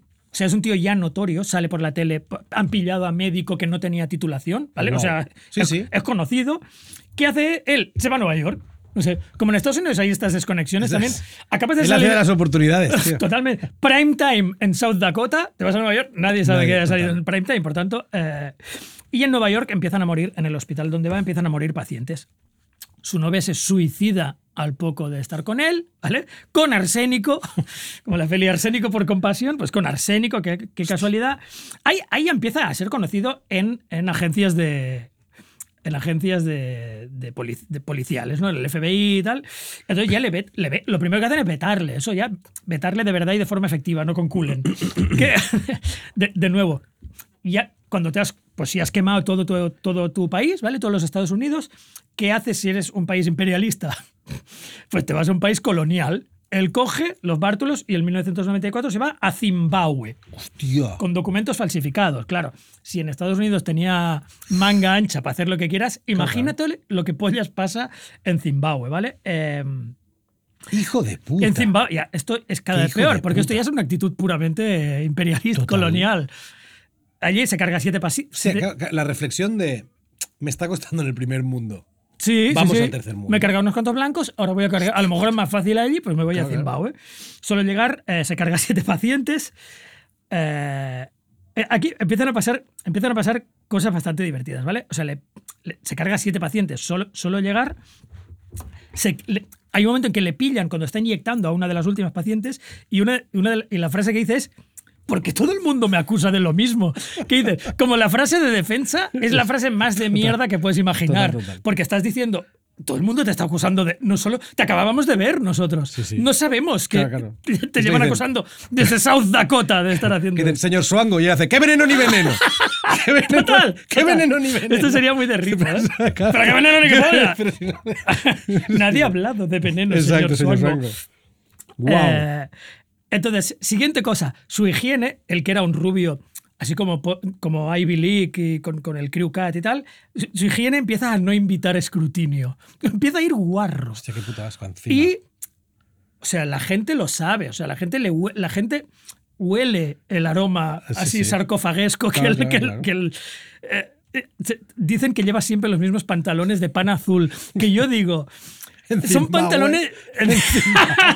No sé, no tengo, o sea, tío, no tengo ni puta idea de, de geografía. No, pero no. o sea, calor, primero calor. La imagen que tengo en Zimbabue es un pantalón corto, calor. cargo. si os kaki. recordáis de niños, niños de los 70 y Sí, 80, sí, pantalón de pana. Niños de 70 y 80, cuando te ponían pana o tergal en el mes equivocado, Total. lo pas- las pasaba putas Total. y te picaba la, zo- la zona inguinal, te picaba de una forma Hombre. atroz. ¿vale? Ahí, ahí, pues él sí. lleva los mismos pantalones de pan azul que tampoco deben disimular mucho el, eh, pues eso, los, eh, el semen, meados. Depende del azul que fueran, vaya, pero si es azul claro o azul eléctrico, se debía ver siempre su meado. Mm, Pues eso, es un guarro que va intentando matar a todo el mundo, ¿no? Entonces le- le, le echan del hospital, pero su casera, en Bulawayo, que es el pueblo de Zimbabue donde estaba, empieza a ver que el tío ya tiene un comportamiento completamente errático, ¿vale? Pues ya, eso, pues ya, ya no se duchaba, pero entonces se tira cinco semanas sin salir de la habitación. Hay un momento que cuando ya sale, la casera entra a ver lo que hay en su habitación y descubre cinco paquetes, cinco paquetes de bacon podrido Qué asco, en un cajón. tío. Pero como había ido almacenando bacon, pero de diversos Puto sitios. asco, y, pero eso sí, los paquetes de bacon podrido los tenía súper bien puestos, ¿sabes? Que esto es muy claro de Ya, enfermedad tío. mental. Total, total. No tiene el bacon tirado por ahí. Claro, no. claro, claro. Él el Súper- bacon súper putrefacto lo tiene asco, ordenadísimo en el cajón. Eh, tiene recortes de, esto es una cosa bastante copycat que te va a molar, recortes de, de Bundy, de Ted Bundy, Mm. de Jeffrey Dahmer y. O.J. Simpson. ¡Wow! O sea que para él, esos tres. O sea, en su. Sí, sí, tus pósters. En su, en su panteón Claro, claro, de claro. héroes. O sea, no, joder, no sale Dickens después de los dos primeros. Sale No, no, O.J. ni- Simpson por alguna Sí, sí, razón. Ni Michael Jordan. Ni Michael Jordan. Sale él por esto por alguna razón. Y descubre que ha escondido unas bragas de la hija de la casera que habían desaparecido. O sea, se empiezan a, se empiezan a unir las cosas, ¿vale? Hostia, es Eh, increíble Es increíble que, que- o sea, tener pósters de serial killers, tío. Sí. Siéndolo. Ahora- es increíble, tío. Ahora acabo, acabo de darme cuenta de algo, que después de todo esto, o sea, cuando le ha pasado todo esto, le, le echan, eh, le pillan en Arabia Saudí, y justo cuando le pillan, eh, acabo de darme cuenta que no me acuerdo cómo se muere. O sea, no me acuerdo. Os lo Hostia. dejo ahí en el aire. Ah, tío. No me acuerdo cómo se muere. O sea, no me acuerdo cuando le pillan o no le pillan.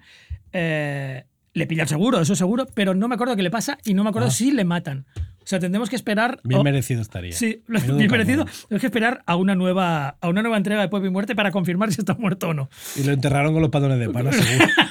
Bueno, No se de lo podían sacar, no se Claro. lo podían sacar. Bueno, en honor, bueno, no en honor a Kulen, no, pero para reírnos un poco de Kulen voy a poner una canción de punk del 77 de los Lurkers que me gustan mucho del- de un EP del 79 que se llama Cyanide, cianuro.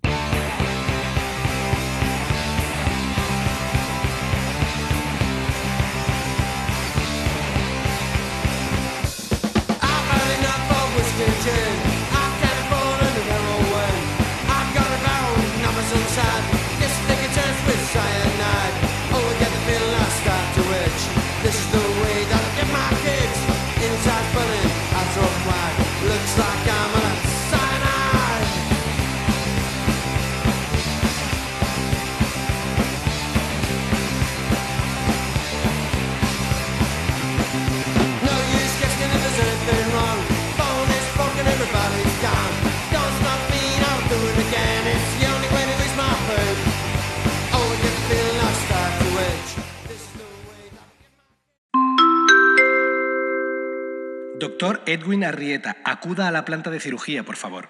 ¿Quién es el doctor Edwin Arrieta? Antes de esto, porque veo que nuestros, nuestra, nuestra audiencia está completamente en vilo, eh, Suango sigue vivo. ¿Suango sigue Está- vivo? Está vivo, sí, sí. Está vivo en, os lo puedo decir por si queréis irle a hacer una visita, en ADX eh, Florence, que está en Colorado. Ah, está en Colorado. Si queréis enviarle fíjate, algo- fíjate que ha vuelto la pana. Unos y ahora es- o sea, él ya está en- va de moda. De ahora está de- moda, completamente tío, de sí. moda. Eh, maravilla, tío. Eh, vale, Edwin Arrieta, Kiko. En- eh, voy a reconocer, tú sabes que no hay capítulo de Pop y Muerte en el que no haya una patillada totalmente gratuita de Benja Villegas. Y aquí he aprovechado el de Medicuchos para hablar de Edwin Arrieta, que, que es un médico que es víctima de Daniel Sancho, que es el- este, este asesino español, que es el prototipo del pijo más asqueroso que, no- que te puedes imaginar, eh, hijo de Rodolfo Sancho, actor bastante mediocre, y nieto de Sancho Gracia, eh, actor, actor también. Sancho Em, Gracia, que hizo de Curro Jiménez, de Curro que llevaba Jiménez, patillas. que Toma, llevaba patillas. Como Bien, tu patilla. bien. Wow. Sí. Es por eso, es por eso que tenemos una audiencia fiel. Sí, soy, sí, sí.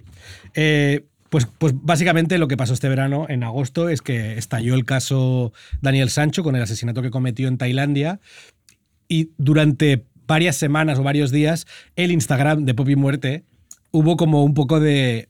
No como a ver si se pronuncian, ¿no? ¿Sabes? Cuando, cuando esperas que tus, Sí, sí, que tus expertos favoritos digan algo al respecto.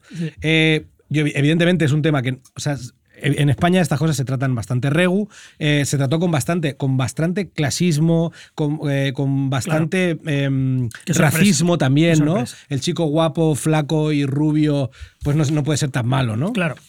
Y, y lo, único, lo único que hice para pronunciarme al respecto en nuestras redes sociales de Pop y Muerte fue sacar una foto de uno de los personajes de, de Wayne's World, que, es, que, que llevaba la misma pinta que él, con, el, con la gorra y el, y el pelo estropajo rubio, ¿vale? Pero voy a, vamos a aprovechar este especial Medicuchos para hablar de- del doctor Edwin Arrieta y del caso Daniel Sancho muy rápido, ¿vale, Kiko? Em, Básicamente lo que estamos hablando es de, es de que lo que parece que sucede aquí es que hay una, una relación sentimental entre el doctor Edwin Arrieta y Daniel Sancho, que es, es exactamente el peor pijo posible. ¿vale? Cuando tú ves las fotos de, de los colegas de Daniel Sancho, son un montón de cayetanos con, en verano con camisa de manga larga remangada y con el pelo oficial de Cayetano, pero él es el de estética surfero. O sea, él es, él es el pijo facha, muy facha seguramente, pero que se viste de surfista. Que es el peor, porque Sí. ese es el peor, ¿vale? El pijo Ah, con, con veleidades subculturales. Exacto. Y que, va de- y que se cree que es chef, que esto es horrible, Oh. ¿vale? Es posible que lo sea. Sí, bueno, por- y malo además, Malo. ¿no? Básicamente se, se cree que la relación que tenían sentimental con Edwin Arrieta también eh, se fundamentaba en que el, el- el médico, que era cirujano, eh, lo que quería básicamente era eh, montar un restaurante con, con el, con el chaval del que supongo, se supone, que estaría mínimamente enamorado eh, y, y se, y se entiende que, este, que este, este capullo integral lo que quería era aprovecharse del, del dinero de este tío para tener su propio restaurante, ¿vale?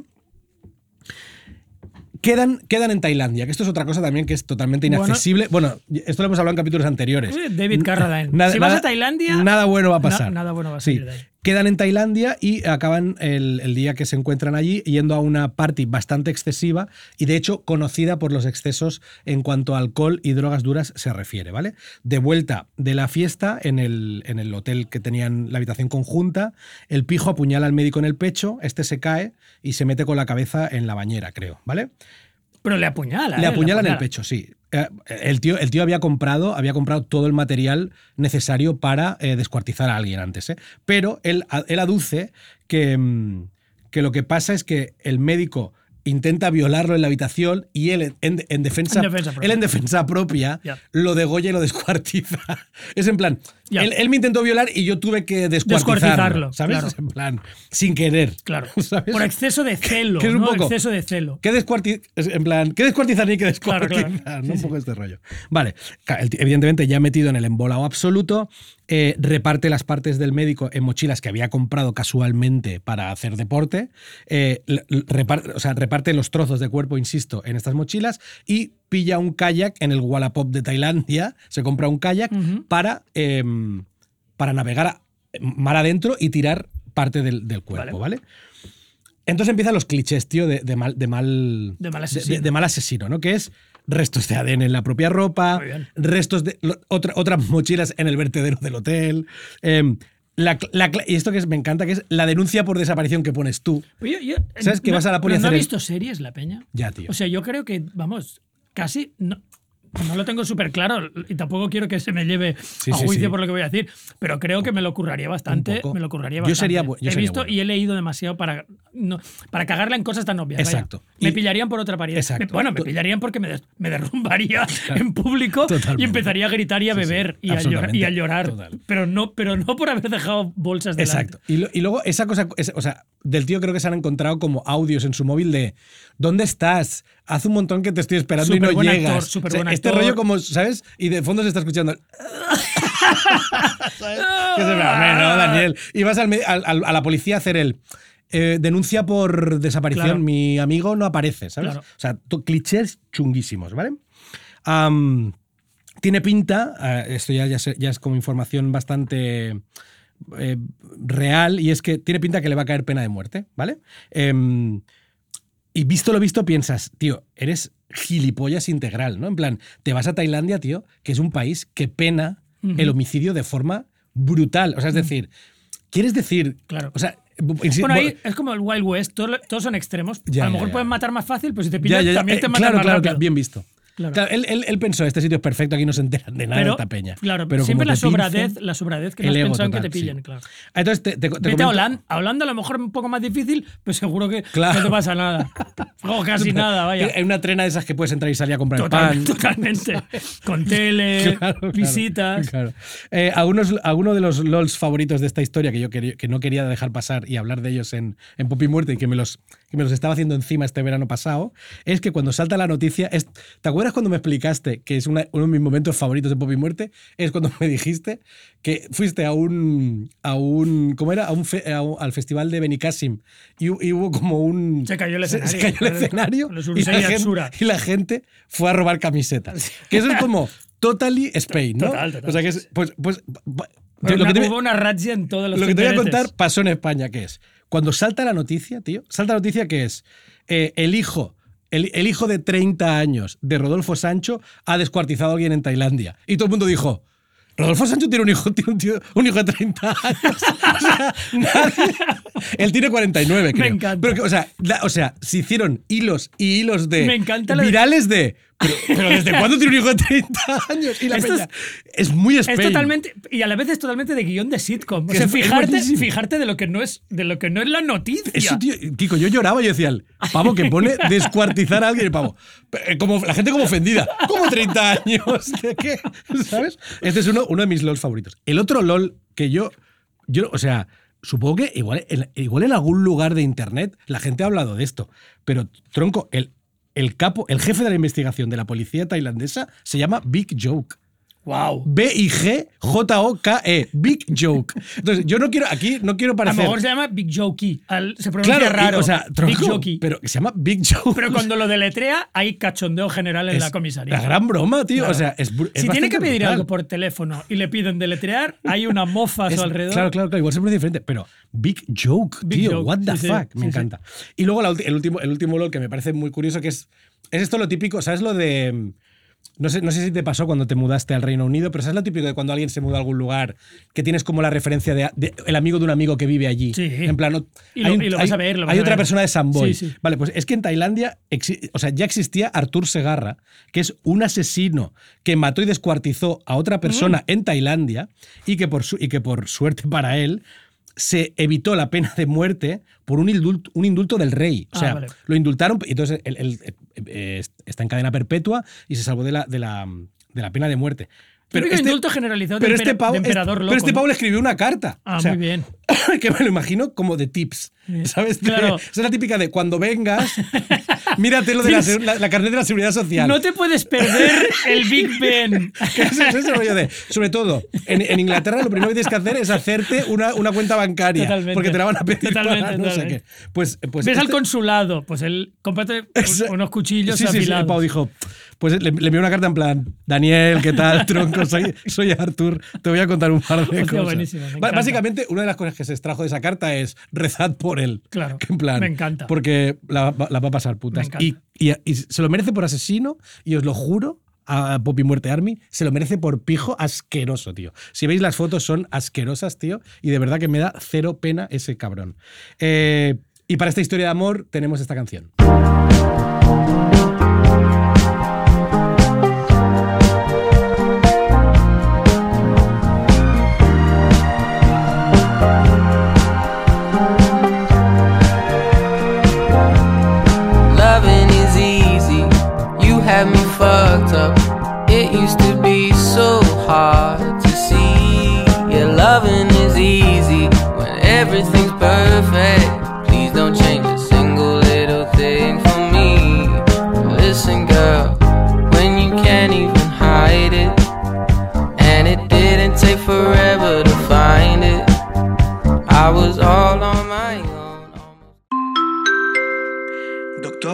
Harold Shipman, acuda a ginecología. Repito, acuda a ginecología. Gracias. Harold Shipman, para empezar, tengo que decir que tendrían que prohibirlo de poner doctor muerte a todo el mundo. O sea, tiene- esto Ya. tiene que, alguien tiene que patentar. Total. Vale, ellos ya no están en condiciones de patentar nada porque están entre reja o gaseados, ¿vale? Pero alguien que ponga orden. Hostia, sí, tío. Aparte, con la de sinónimos que hay, pues doctor Oc- Oxisos, no sé, doctor Fenecedor, Matarife Smith, no sé. Utilizad vuestra imaginación. Lo único que digo es utilizad vuestra imaginación. No le empecéis a poner doctor muerte a todo Sí. el mundo. Pero yo creo que sabes qué es esto también. Pienso, ¿te das cuenta que las actrices porno, toma ya símil, ¿eh? esto no es de Me nazis, encantado. No. actrices porno, siempre se ponen apellidos de actrices porno previas para que el googleo, intuyo, no lo he Ah, leído, para que el googleo de alguien te lleve a alguien siempre, todo el rato. O sea, interesante eso. O sea que que gana la posibilidad de que el googleo te lleve a otro. Me han contado, ¿eh? no es que yo haya esté haciendo, visitando todo el rato esto, pero vaya, por lo poco que lo he hecho, mi- mis capacidades cogitativas son tan inmensas que vi el patrón, ¿no? Claro. Y a lo mejor eres menos original, pero te sale a cuenta porque, bueno, pues eso, pues, pues Que- podríamos aplicarlo. que sí, que sí, total. Parece que los, parece que los médicos asesinos hayan aplicado eso porque, porque todos son Doctor Muerte. Igual que hay, hay 25 Reapers, que también hay- no, Claro, no pueden haber total. tantos Reapers. Cuando hagamos el capítulo de Reapers, que lo haremos un- uno- en una de estas temporadas, eh, también veréis que alguno. no- a ver, de- ri- ripear a dos no te da el derecho de Total, ponerte el mismo nombre total, que Jack. total, ¿Vale? Vale, pues este Harold Shipman, si alguien se merece Doctor Death es él, porque realmente ¿sí? es bastante Doctor Death. Y hasta que llegó el amigo Cullen, él tenía como el récord super sí. heavy de muertes. Este es un, es un, es un, es muy notorio, muy conocido. Hemos hablado de él en, en Psycholand seguro, lo hemos mencionado numerosas veces en Pop y Muerte. Eh, en Psycholand le mencionamos en el capítulo de métodos, porque Ah. era pues el, met- pues el método de, de envenenamiento por parte de un doctor. ¿no? Era un médico de cabecera inglés, cosa que es más inquietante que un cirujano en cierto modo. Y mm, según Schechter, Schechter nuestro, nuestro gurú, le adjudica 250 muertes. Guau. O sea que hasta cierto año era el más prolífico eh, Claro, claro. Que, había, que había existido, el más prolífico de todos los serial killers, vaya, en todos los campos. Eh, era un tío que nació en el 46 en Nottingham. Era de clase obrera, era rugbista, o sea, Oh. manchó, manchó una- un Sí, deporte eh, inmaculado hasta aquel momento de, como mínimo, de Sí, asesinos. es el menos Eh, noble de los el menos rugbistas. noble de los rugbistas, sí. Eh, y estaba casado y con hijos, o sea que el patrón este de, de, de la doble vida se aplica a la parte del shipman. Su, su mujer, mm, su mujer le defendió, le defendió hasta el fin, vaya, que siempre dijo que era imposible que fuera el marido. Eh, era un tío que ya le multaron porque se automedicaba, no por haberse cargado gente, pero le molaba el demerol. Le molaba los calmantitos, le iban, Mm. le iban guay. Ya le dijeron que no, se lo- que no se podía hacer recetas así con esa, Claro, claro. Con esa alegría. Tronco, jugar a los médicos es otra cosa. Eh, exacto, Es, es ir a la peltra con tu mujer, no está bien. Sí, o- y si lo haces con otra gente también es punible por la ley, pero de momento deja el demerol. Eh, eh, entonces él es, es GP, es General Practitioner, que es, que es eso, médico de cabecera, en, en un pueblo que se llama Hyde, en Great, en, como en las afueras de Manchester, en Great Manchester. Incluso aparece por la tele. En Me, el- imag- me he imaginado, Kiko, ¿sabes el típico cartel de americano que es population y pones número? Y ahí va bajando. Va bajando. clic, clic. Clic, clic, clic. Bueno, según va Claro, dando claro, claro. la vez en su consulta. Si alguien conecta, conecta las dos cosas, es- es- van casi paralelas. O sea, mm, incluso activa desde su consulta el cartel. El- el- y el- como, es como un objetivo, ¿no? Cling, bien. Eh, incluso aparece por la tele hablando de, de tratamiento. Qué fuerte, tío. Bastante paradójico y, y descojonante, hablando de tratamiento um, humano para, para pacientes mentales en 1982 en un programa muy famoso que se llama World in Action. Cosa que también cuando luego se le descubre es en plan, hostia. Eh, en 1998 mata con heroína, con heroína o heroína mm, medicinal, o sea, de farmacia pura a, a un paciente y, como siempre, se vuelve greedy y un poco, un poco avaricioso y, y cambia su testamento. Mm. Y ahí empieza a poner, el, ya no os cuento, pero que asumamos que lleva tiempo ya haciendo lo que está haciendo y eh, no se entiende por qué cambia el testamento de, una de, un, de un modo que te van a pillar seguro. Cambiar un testamento es lo primero que va a mirar un puto familiar, ¿sabes? Total. O sea, solo que haya 10, 10 pounds, alguien va a mirar a quién le van, ¿no? Pues cambia el testamento del, del paciente. Aquí la gente se pregunta, la gente que, que estudia el caso de Shipman se pregunta si es que quiere que le pillen o mm, es un plan de fuga abortado. O sea, él quería todo ese dinero para alargarse lo antes posible para ya empezar, porque estaba empezando a ver que se le había ido la mano con las muertes, ¿no? Eh, le- ahí se empieza a descubrir lo que ha hecho y empiezan a descubrirse pues la mala praxis es un atenuante, o sea, los putos, Sí, sí. homici- los putos Claro, claro, homicidios claro. que ha efectuado y le acusan de 15, ¿vale? Le acusan de 15 entre 1995 y 98. Entre que le acusan, ¿sabes que cuando te acusan, esto la gente entiende mal, creen que te llevan a la cárcel directamente, pero a ti te acusan y estás libre. Claro, Pues vale, en, pues- en ese impasse. en ese impasse. Ese impasse me flipa a mí. Sigue matando peña, porque, flipa, tío. porque él es lo suyo, es lo que le va. Con lo cual, entre, antes de que le arresten de verdad, se carga tres personas más. Me enca- eso, tío, Sí. o sea, bueno, esto es lo que se, esto es lo que se llama lose o sea, la compulsión. Sí, sí. No puedes parar de, de intentar adquirir ese thrill que es, que es cargarte a gente, ¿no? Entonces, eh, le meten en la cárcel, entonces y así, le acusan, él no confiesa ni que le maten, es- este no es el, típico serial killer que lo vomita todo, este no confiesa nada, siempre dice que es inocente, hasta que el año, en- cuando tiene 57 años y lleva ya un tiempo en- encerrado, se cuelga en la celda. Súper conciencia tranquila no debía tener. Total. Pero bueno, es el típico serial killer irritante porque se va a la... Se va la- al otro barrio sin, Sin- haber sin dicho piu, ¿sabes? No, no ha dicho nada. Y su mujer no para de decir no que, que no ha sido. Eh, cuando se muere, y esto lo comentamos en, el- en un capítulo de Psycholand, que hace bastante gracia porque ya sabéis cómo son los tabloides ingleses que siempre van a la súper exageración, casi siempre de contenido o faltoso, o soez o racista. ¿vale? Pues cuando se muere Shipman, en este caso sí que les, les aplaudimos. Daily Mirror, que normalmente es muy bestia, le llama Cold Coward, o sea que todavía se contiene. Y The Sun hace un chiste pun bastante de muy baja calidad que es Ship, Ship, Hooray. No, perdona. Aplauso Ship, ship, sarcástico. Ship, Ship, Hooray. Incluso el ministro del Interior le, le- se, se descubre que, que cuando se entera de lo de Shipman, le dice a su asistente, es demasiado temprano para abrir una botella. Muy bien, sí señor, bien. celebremos. Mm, Entonces en el 2001, como este tío no cantó y sospechan 15 como mínimo, hay una, hay, por petición popular y de familias de las víctimas, se hace lo que, lo que se conoció como la Shipman In- Inquiry y se deduce que hay como mínimo 218 muertes. Y, eh, y esto es una cifra que se saca, pues que en, en todo el tiempo que él estuvo mm, de médico, murieron 459 personas, pero hay gente que se muere Claro, claro. Por motivos Sí, sí, sí. naturales, ¿vale? Pero entonces no es el tipo de ecuación y, y las pruebas que, que están involucradas en esto, pero se saca una cifra fiable de 250. Claro, claro. Él competía contra la vida. Claro, O sea, sí, sí. Era en plan, de estos 500, la, la vida va a matar Claro, a yo claro. yo la vida competía. misma se los va a llevar, Claro, se los va a llevar.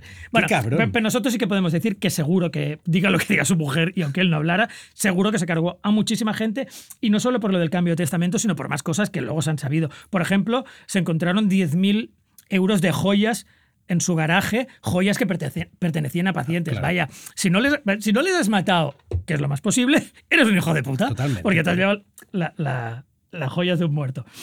Eh, bueno, pues nos despedimos de los médicos. Os voy a dejar con una canción. Algunos de vosotros, los más listillos de entre la pop y muerte army, diréis que nos hemos dejado, dejado médicos, pero es que hay tantos que hay que hacer un nuevo capítulo exacto. más adelante con Krippen y Nel Krim y muchos otros. Eh, os dejo con una canción de The Fall. En este caso es muy ad hoc porque se llama What About Us. Es de su LP. A mí me encanta la longevidad. Ya no tenemos tiempo para hablar de ello, pero me encantan los grupos longevos y prolíficos. ¿vale? Y este es del 24 álbum de The Fall. Wow. ¿vale? Es el Fall Heads Roll del 2005. Y en la canción What About Us que la tiramos desde el minuto 2.50 porque en el estribillo empieza a decir What about us, sheep, man. What about us, sheep, man. Como cantaréis ahora todos vosotros. I was not very happy man.